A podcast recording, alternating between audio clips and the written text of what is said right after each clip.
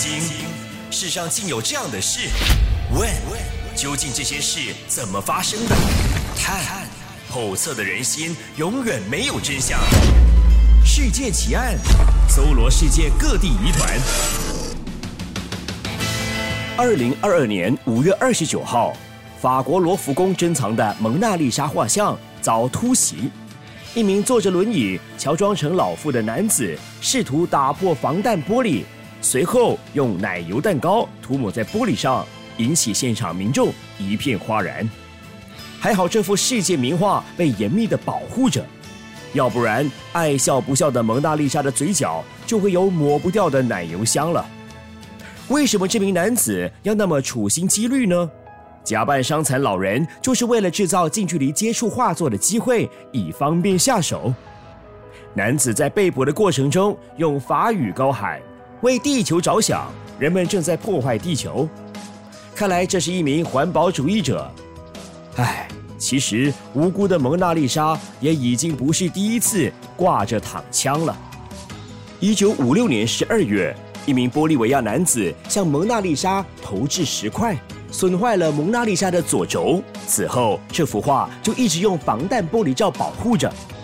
二零零九年，一名俄罗斯妇女向这幅画扔了一个空茶杯，结果轻微刮伤了画箱。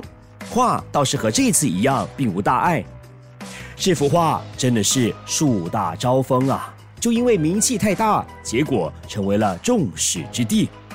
画家达芬奇这一幅举世闻名的画作。法国罗浮宫的镇馆之宝，其实在一九一一年以前，只是一幅参观者看也不多看一眼的普通油画而已。但是在一九一一年八月二十一日以后，这一切都改变了。一个叫文森佐 （Vincenzo Perugia） 的意大利男子，在法国的罗浮宫里工作了好几个月。他是被博物馆聘请替馆内的画作制作玻璃保护画箱的。文森佐在工作闲暇之时，阅读了一本有关艺术品的书籍。书籍里提到，拿破仑在征战期间从意大利偷走了珍贵的艺术品。这本书激起了他的爱国情操，义愤填膺的他誓言。要竭尽所能将罗浮宫内被拿破仑盗走的艺术品夺回祖国，于是他便开始秘密谋划。文森佐计划在一九一一年的八月二十一日下手，那是一个星期一，也是罗浮宫的休馆日。有种说法指文森佐就在之前那个繁忙的星期天，混在参观罗浮宫的人群里。然后偷偷的躲进一个储物柜里藏了一个晚上，也有另外一个说法是，他尾随在罗浮宫的清洁员工身后，趁休馆日，也就是清洗日，一起溜进了罗浮宫里。无论如何，他就是在那个休馆日出现在罗浮宫里，选择在休馆日干案，一来避开了熙熙攘攘的人潮。另一方面，馆内的工作人员全都会忙得不可开交，没有人会有闲工夫去察觉任何异常的活动。接下来，文森佐将要展开他世界闻名的惊天盗窃案——世界奇案，搜罗世界各地疑团。被爱国情操冲昏脑袋的意大利人文森佐决定为祖国尽一份力。将罗浮宫里一件从意大利被盗走的艺术品物归原主，偷回祖国意大利。其实，在他成功潜入罗浮宫准备干案之前，他并没有锁定任何一个下手的目标。后来在仔细的琢磨之后，才决定要偷走的是蒙娜丽莎的画像。看中蒙娜丽莎的最大理由，是因为这幅画的大小。蒙娜丽莎这幅油画高三十寸，宽二十一寸。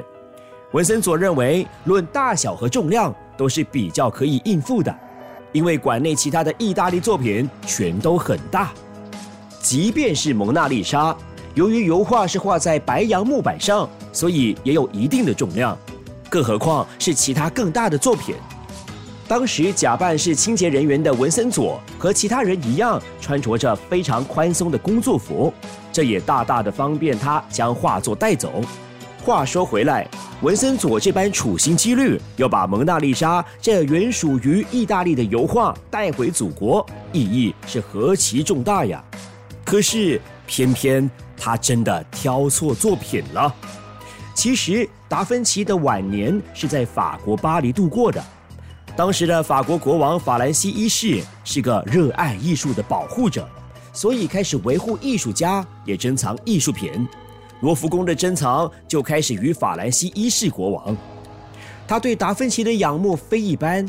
达芬奇更是在国王的怀里去世的。达芬奇死后，他生前在法国的所有作品，就由法兰西一世继承，纳入了罗浮宫的收藏。这其中就包括了《蒙娜丽莎》这幅油画，所以《蒙娜丽莎》是土生土长的，根本不是从意大利偷来的。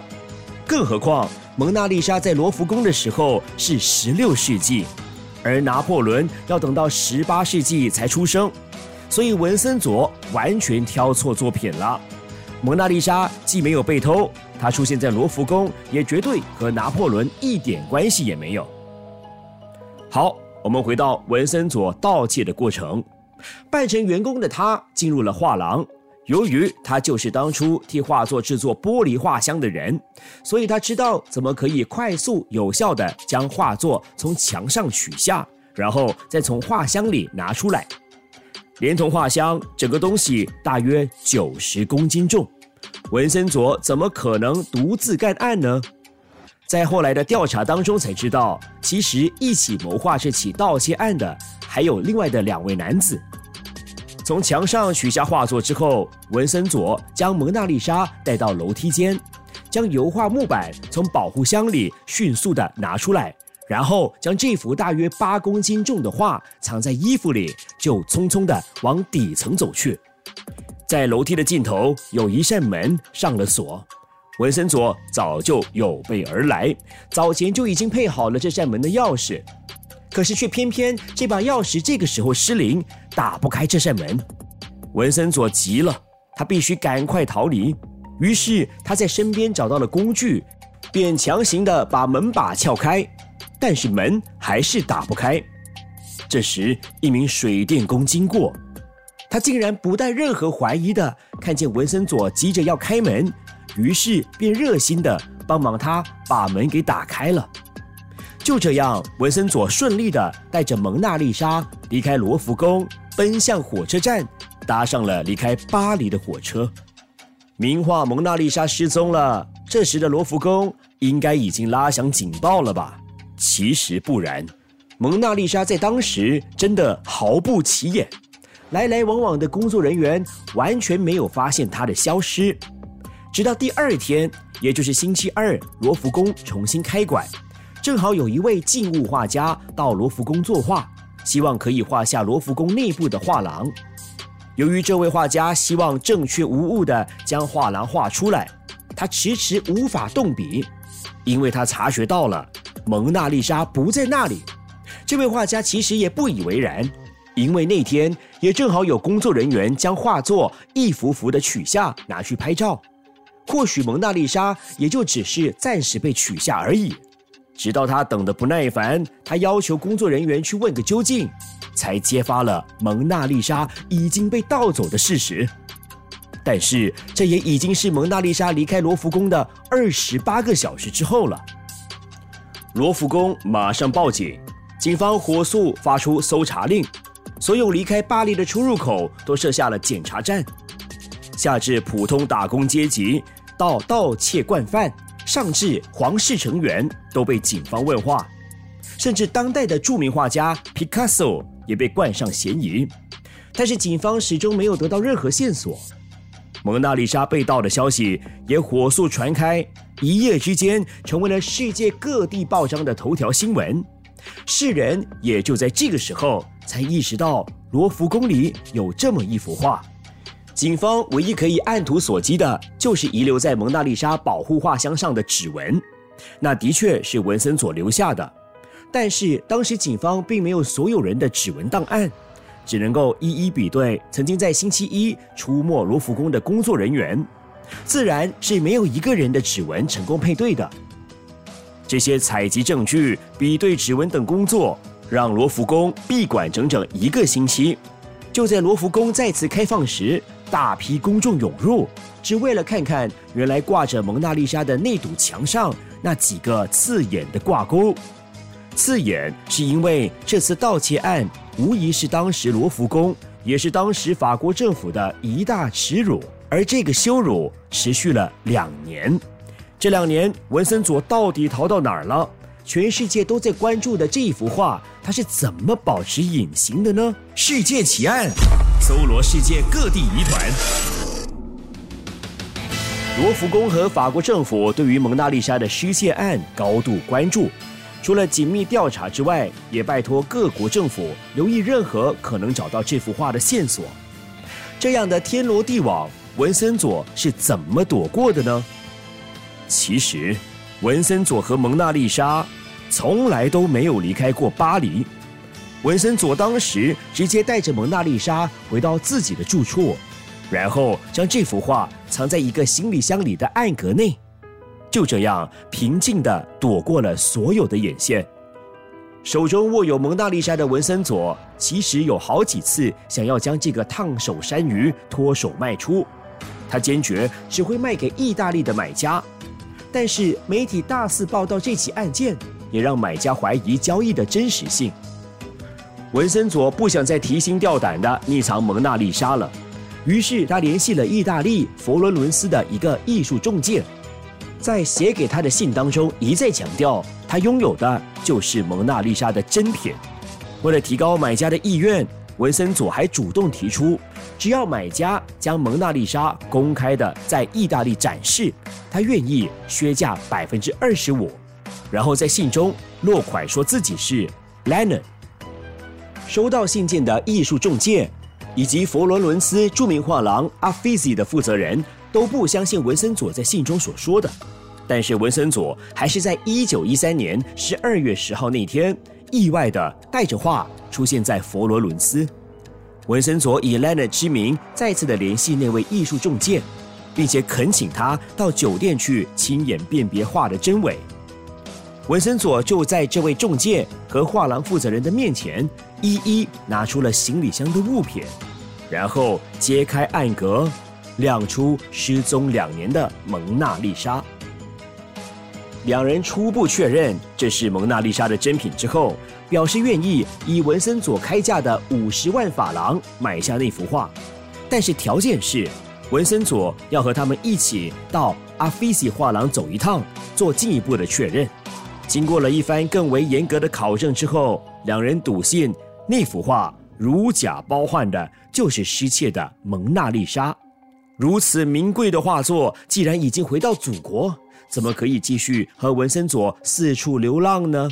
于是，阿菲西画廊负责人便要求文森佐答应把画让画廊给保管。文森佐尽管等着收钱，以及接受意大利人无法言喻的感谢。文森佐觉得自己实在是收得云开，便开心地回到酒店，却没想到在酒店等待他的是当地的警察。文森佐终于落网了。巴黎警方比对了指纹，文森佐坐实了是干案者。但是在案件进入审讯的期间，文森佐坚称他纯粹只是想把画作带回意大利，别无其他企图。法国法院原来裁定他一年的监禁，但是在上诉之后被减轻到七个月。由于审讯还押，也就是七个月。所以案件下判时，文森佐被当庭释放。虽然文森佐被定罪了，但是他如愿以偿，在事件曝光后，成为了意大利人心目中的英雄，占尽了意大利报章的版位。爱国盗窃者文森佐的名气却撑不到一个月，因为在那之后爆发了第一次世界大战。